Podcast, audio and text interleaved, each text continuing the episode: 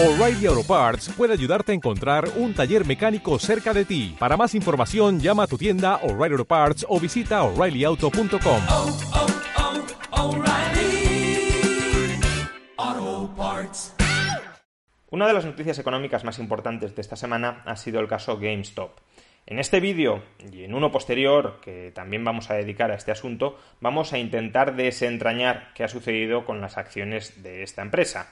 En particular, en este primer vídeo, en el que estáis viendo en estos momentos, vamos a explicar cómo es posible que la acción de esta empresa con perspectivas complicadas pudiera pasar de un precio de 14, 15, 16, 17 dólares por acción a más de 400 el miércoles de esta semana pasada. Y en el segundo vídeo exploraremos lo que sucedió a partir del jueves, es decir, cuando Robinhood y otras aplicaciones de compraventa de acciones suspendieron temporalmente la opción de comprar acciones de GameStop. Como digo, en este primer vídeo vamos a explicar cómo es posible que los precios se dispararan tanto. Y para entender esto hay que comprender inicialmente, desde un principio, qué son las posiciones cortas.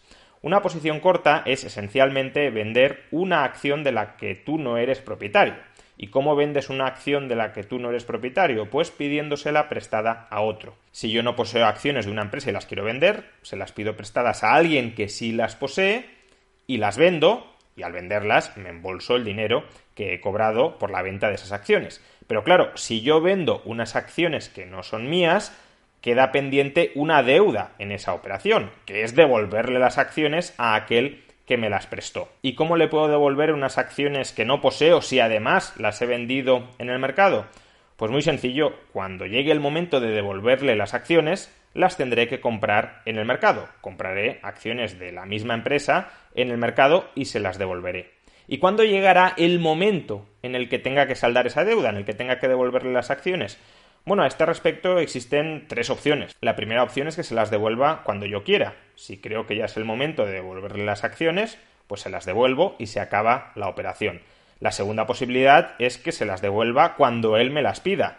¿Que quiere disponer en este momento de las acciones? Pues entonces tendré que acudir ahora al mercado y reintegrarle las acciones. Y la tercera opción es que tenga la obligación de devolvérselas cuando mi situación económica se deteriore tanto como para que empecemos a sospechar que quizá si esa situación económica se sigue deteriorando en el futuro, no voy a ser capaz de devolverle las acciones. Esas son, por tanto, las tres opciones que existen sobre el momento de devolución de una acción que he pedido prestada para venderla en el mercado.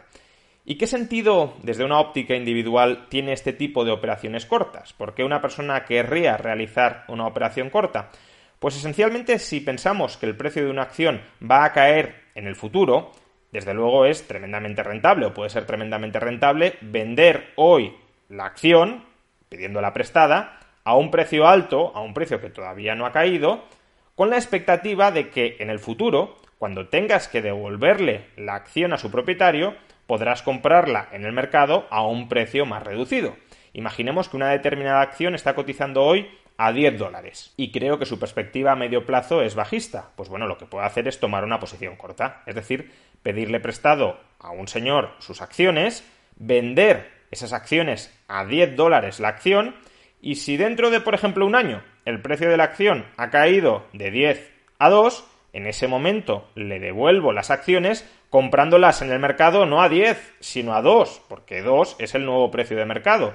Con lo cual, algo que he vendido yo a 10 lo puedo recomprar más tarde a 2, embolsándome, lógicamente, la diferencia, en este caso, de 8 dólares por acción. Desde luego la operación parece muy lucrativa, pero también hay que tener presente que es una operación tremendísimamente arriesgada. ¿Por qué es tremendísimamente arriesgada? Bueno, en el caso de las posiciones largas, es decir, comprar una acción para mantenerla en tu balance, se suele decir que el riesgo está limitado. Si yo compro una acción a 10 y la empresa quiebra y la acción pasa a valer 0, he perdido 10, he perdido el 100% de mi inversión, pero ya está, el riesgo estaba acotado, puedo perder como mucho lo que he invertido, no más. En el caso de una operación corta, sin embargo, se suele decir que el riesgo es potencialmente infinito. ¿Y por qué es potencialmente infinito? Imaginemos que yo vendo una acción que no poseo, que he pedido prestada, a 10, con la expectativa de que el precio va a bajar en el futuro y por tanto la podré recomprar más barata y por tanto me embolsaré la diferencia. Pero resulta que el precio de esa acción no baja, ni siquiera se mantiene estable, sino que empieza a subir, a subir y a subir. Como potencialmente puede llegar a subir hasta el infinito, evidentemente no, pero para entendernos, como podría llegar a subir hasta el infinito, el que toma una posición corta se expone al riesgo de tener que recomprar esa acción a un precio de 100, de 1000, de un millón, de 10 millones, de infinito.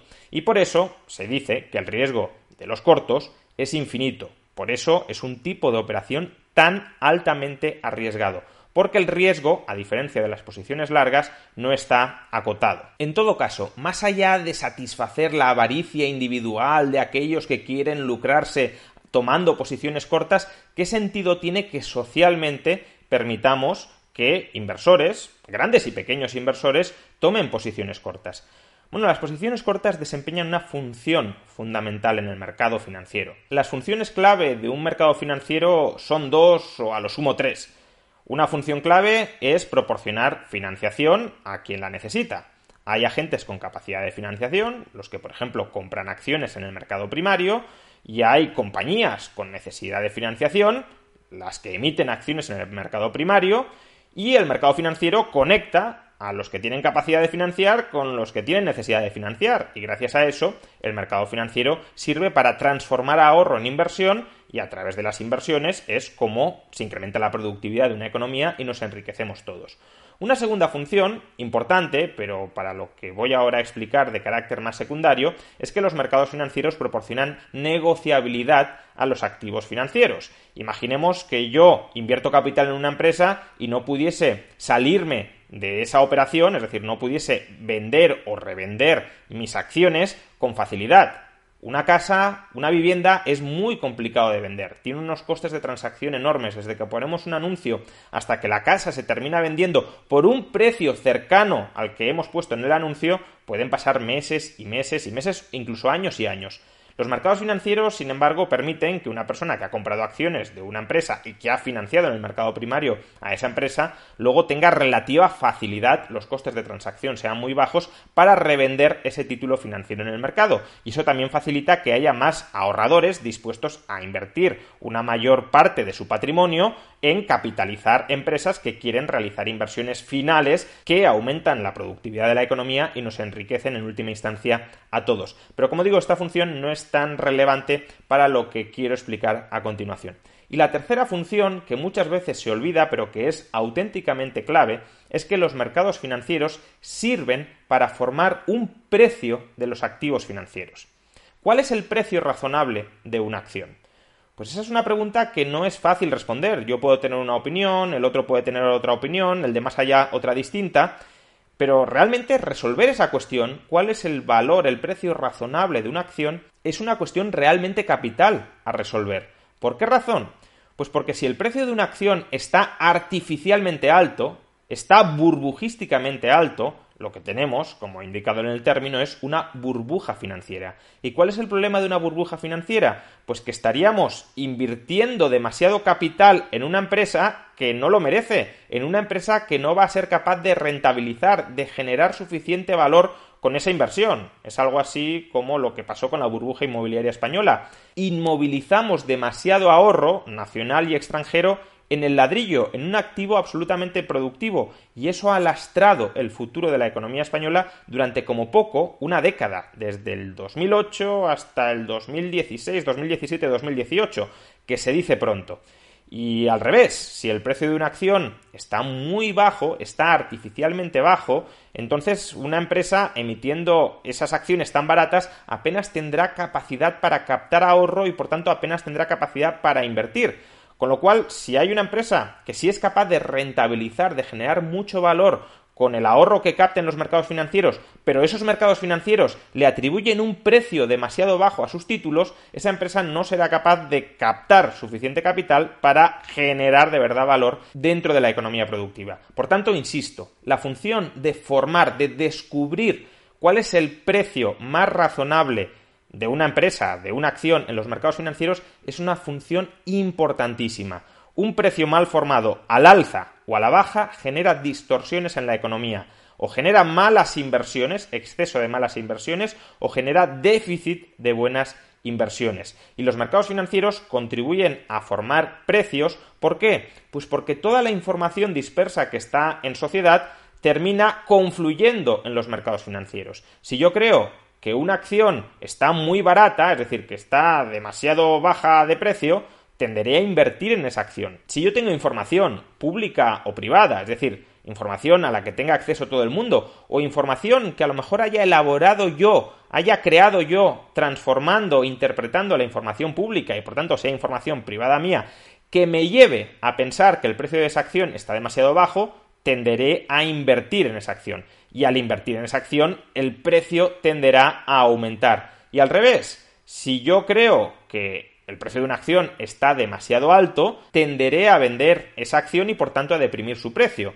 Los inversores, al participar en los mercados financieros, buscando el lucro, están revelando, están manifestando en sus acciones la información privativa de la que disponen y la están haciendo en cierta medida, no en su totalidad, pero sí a través de sus acciones, la están haciendo pública, la están reflejando en los precios. Como digo, al comprar contribuimos a que el precio aumente y al vender contribuimos a que el precio baje. Evidentemente yo puedo estar equivocado. A lo mejor creo que está muy barata la acción, compro y resulta que la acción estaba demasiado cara y al comprar he pagado todavía un precio más alto. Pero en ese caso el error lo termino pagando yo. Y lo mismo si vendo una acción que creo que está muy cara y en realidad está muy barata, pues la rentabilidad la dejo de obtener yo. Por eso los incentivos en los mercados financieros están bien alineados. Si tú manifiestas información buena, ganas. Si tú manifiestas información mala, pierdes o al menos tiendes a perder.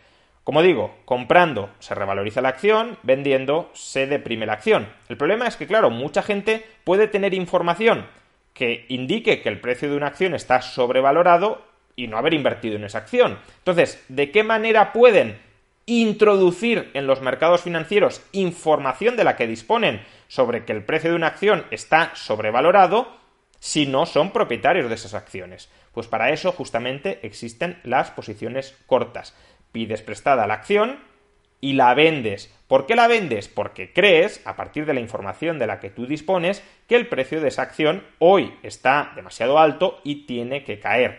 Y al vender contribuyes efectivamente a que el precio de esa acción se reduzca. Prohibiendo las posiciones cortas, que en ocasiones se ha hecho, obligamos a que todo el ajuste del precio de una acción se efectúe a través de cambios en posiciones largas, es decir, a través de ventas de aquellos que poseen la acción. Pero eso es un proceso de ajuste mucho más lento. ¿Por qué? Porque una persona que ha invertido en una acción puede ser reticente a venderla, a realizar pérdidas. No quiere reconocer ante sí mismo y ante su entorno que se ha equivocado, que ha fallado, que ha perdido dinero. Y claro, si hay inversores que se niegan a vender, aún sabiendo en última instancia que han mal invertido, el ajuste, como digo, resulta mucho más lento. Y de hecho hay mucha evidencia que muestra que la prohibición de las posiciones cortas no impide que el precio de una acción caiga a medio o largo plazo, pero sí ralentiza el proceso de caída y por tanto hace que toda la información que esté disponible en el mercado sobre la situación real de esa empresa no se llegue a introducir en los precios. Lo que genera la prohibición de las posiciones cortas, para entendernos, es un sesgo burbujístico, es decir, que los precios de las acciones de aquellas empresas que tienen que bajar a medio plazo se mantengan artificialmente altos durante más tiempo. Y eso puede provocar que si esas empresas realizaran una ampliación de capital, se introdujera capital en el mercado a precios artificialmente altos, es decir, que se mal invirtiera el ahorro de aquellos ahorradores que invirtieran a precios demasiado altos en las acciones de esa compañía. Por tanto, como digo, las posiciones cortas no han de ser demonizadas, juegan un papel fundamental en los mercados. Ahora bien, Tampoco hay que perder de vista que en los mercados, en ocasiones, puede existir lo que en economía se llama poder de mercado. Es decir, un agente económico puede tener una capacidad especial, por ejemplo, si maneja mucho capital, para, al menos a corto plazo, mover al alza o a la baja el precio de una acción. En principio, esto no es demasiado problemático porque tienden a ser movimientos que no se pueden perpetuar a muy largo plazo en el tiempo. Sin embargo, puede haber excepciones a estos casos que tampoco conviene obviar. Por ejemplo, imaginemos una empresa que tiene un muy buen plan de negocio, pero es un plan de negocio que o ganas mucho o pierdes mucho. Y para ganar mucho tienes que invertir muchísimo capital. Pues bueno, en ese caso, a menos que se forme una especie de burbuja en el precio de las acciones, esa empresa no llegará a captar todo el capital que necesita para realizar sus inversiones. Por ejemplo, imaginemos que si el precio de la acción llega a 1000, la empresa puede ampliar capital y puede realizar inversiones que son tremendamente rentables y esas inversiones justifican a posteriori el valor de la acción a 1000. En cambio, si el precio de la acción pasa de 100 a 500, la empresa no consigue captar suficiente capital para realizar las inversiones y por tanto el precio de la acción a 500 no está en absoluto justificado y el precio de la acción termina cayendo de nuevo y arruinando a quienes invirtieron en ella. Esta posibilidad, que se llama en economía equilibrios múltiples, es decir, que el equilibrio en economía no es tan solo uno, sino que en cualquier momento puede haber varios equilibrios posibles, también se puede dar con poder de mercado con las posiciones bajistas. Imaginemos una empresa que está atravesando dificultades ingentes, que está al borde de la bancarrota. Sin embargo, tiene un buen plan para reinventarse y para resurgir de sus cenizas. Pues bien, si hay muchos bajistas que están machacando el precio de la acción de esa compañía, el precio de la acción de esa compañía puede no volver a levantar el vuelo y si no levanta el vuelo la empresa no podrá captar el capital que necesita para recapitalizarse y para reinventarse. Con lo cual, digámoslo así, el ataque bajista, la confluencia en el ejemplo que estamos viendo de operaciones cortas, puede terminar convirtiéndose en una profecía autocumplida. Yo ato a la baja el precio de tu acción, tú no puedes reconvertir tu modelo de negocio, y como no puedes reconvertirlo y es malo, está desfasado, terminas quebrando y al quebrar evidentemente me das la razón a mí, porque yo me había posicionado corto en tu acción esperando recomprar esa acción más barata y si quiebras la acción vale cero y por tanto recompro a nada, no he de devolver de hecho la acción porque la acción no vale absolutamente nada.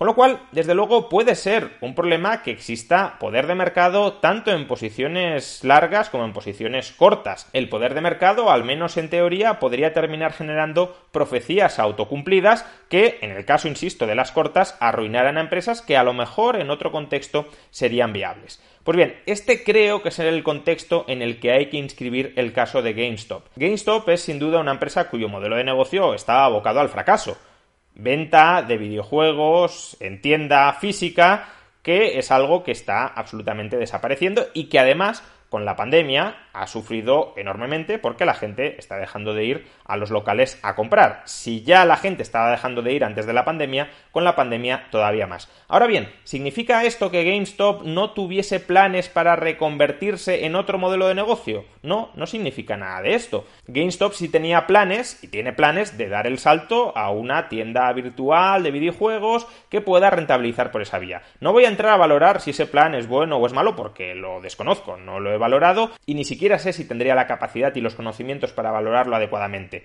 Pero desde luego existe la posibilidad de que GameStop resurja de sus cenizas si consigue captar capital suficiente para reconvertirse y esa reconversión es provechosa y genera valor para los consumidores.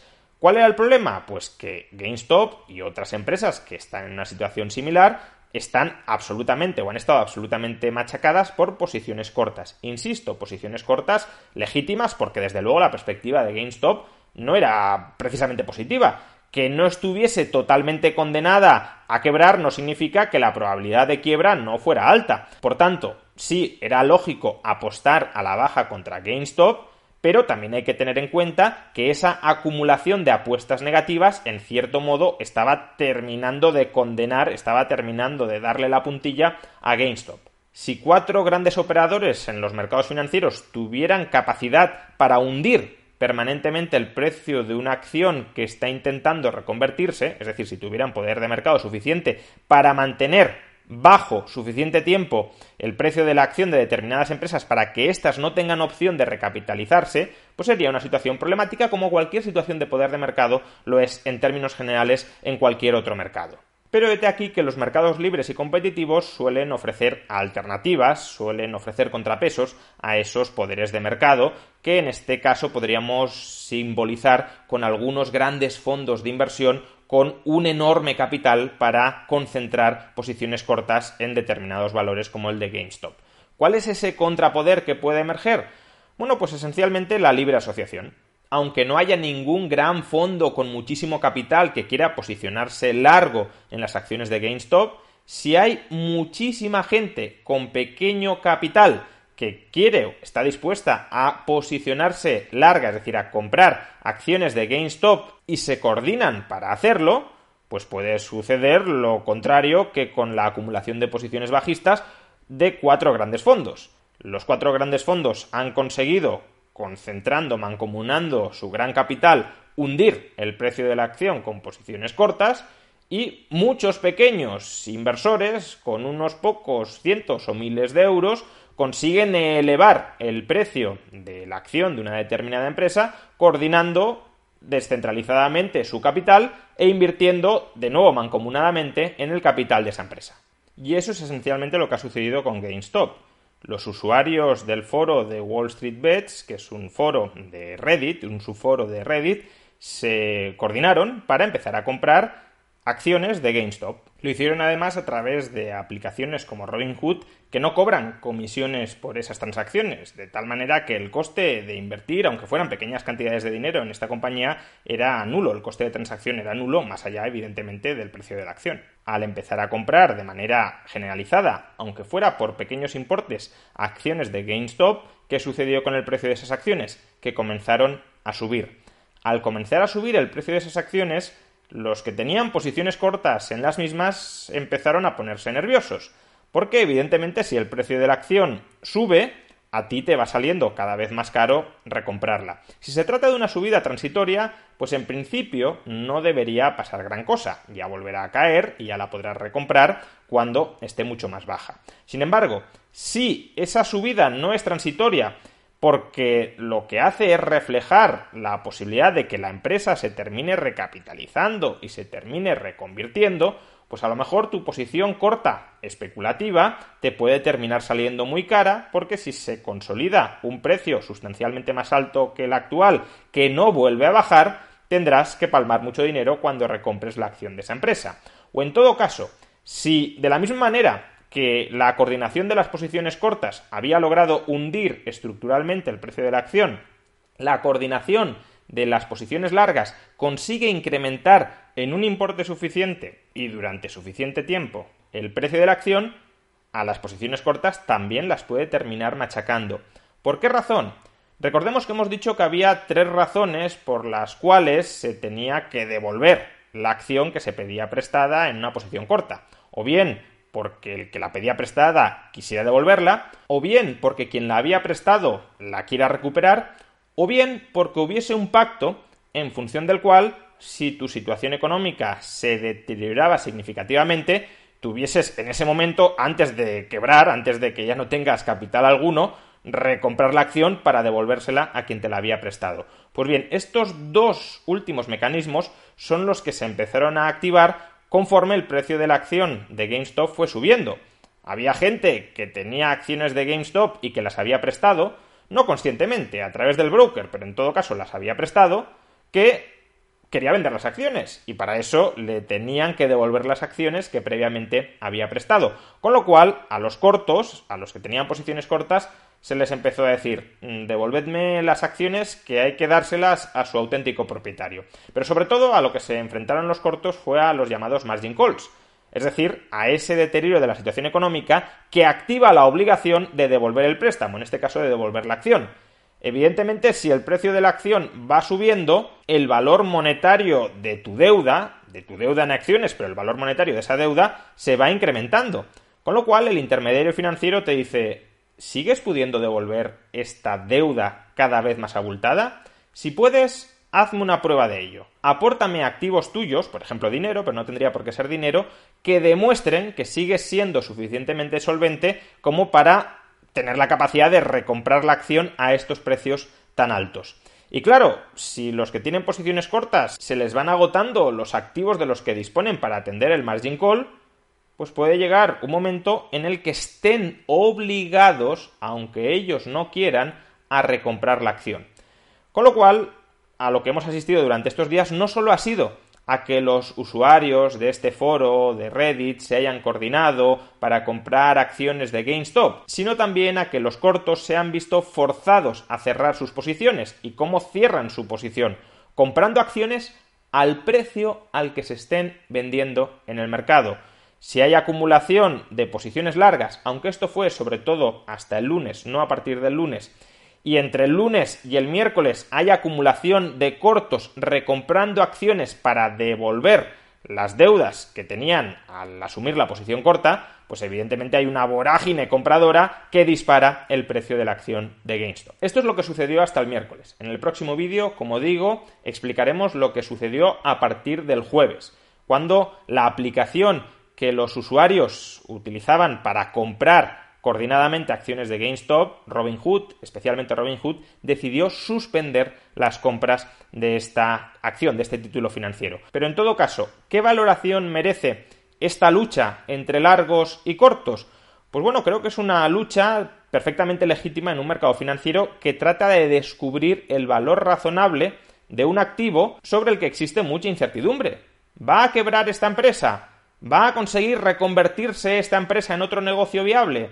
Pues no lo sabemos y en cierta medida solo cabe apostar. Apostar no como en el casino, es decir, en un evento puramente aleatorio, sino apostar en función del conocimiento que tú tengas sobre la situación de la empresa. El problema puede estar cuando esas apuestas no se produzcan en función del conocimiento, sino que de alguna forma estén manipuladas porque tú tengas mucho capital y tengas la posibilidad de sesgar el resultado de la apuesta y el equilibrio final. Es decir, si yo tengo mucho capital y me posiciono corto, la acción no vuelve a subir, la condeno a un precio bajo que impida que se recapitalice la empresa y provoco indirectamente la quiebra. Pero afortunadamente, como vemos, ni unos ni otros tienen todo el poder en el mercado. Los cortos consiguieron durante mucho tiempo mantener el precio muy bajo, pero también hemos visto cómo el ejército de Pancho Villa de pequeños inversores coordinados puede terminar elevando el precio de la acción machacando a los cortos que habían apostado excesivamente por la quiebra de GameStop. Es decir, creo que lo que ha sucedido es una muy buena cura de humildad para los cortos, especialmente para los grandes fondos de inversión que podían pensar que eran capaces de manejar, incluso de manipular el mercado a su conveniencia, y han visto que en la medida en que se permita la libertad de entrada coordinada en el mercado de otros que tienen una opinión distinta a la tuya o que simplemente creen que has adoptado una posición muy arriesgada, porque si ya hay una sobreconcentración de cortos en una empresa y tú sigues apostando como posición bajista, pues estás entrando en una operación tremendísimamente arriesgada. Si alguien desde fuera ve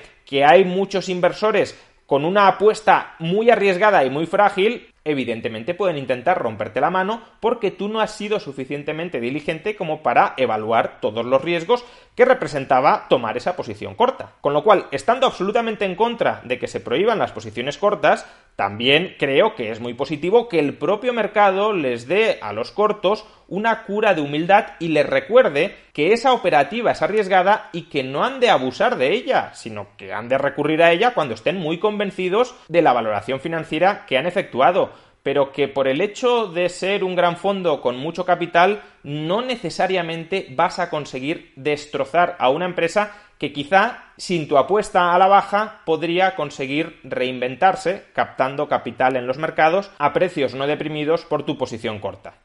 En suma, muchos han querido ver en esta batalla entre cortos y largos un fracaso estrepitoso del funcionamiento del sistema capitalista y de los mercados financieros, yo creo que es todo lo contrario. Creo que en este caso se plasma perfectamente cómo los mercados financieros tienen una función básica de descubrir el valor razonable de los activos financieros y se plasma también que no hay nadie que esté controlando los mercados financieros que aun cuando haya grandes fondos con mucho capital que en principio podría parecernos que tienen la capacidad de manipular el mercado, también hay muchos pequeños inversores que se pueden terminar coordinando a través de aplicaciones con bajas comisiones para intentar tumbar tu apuesta.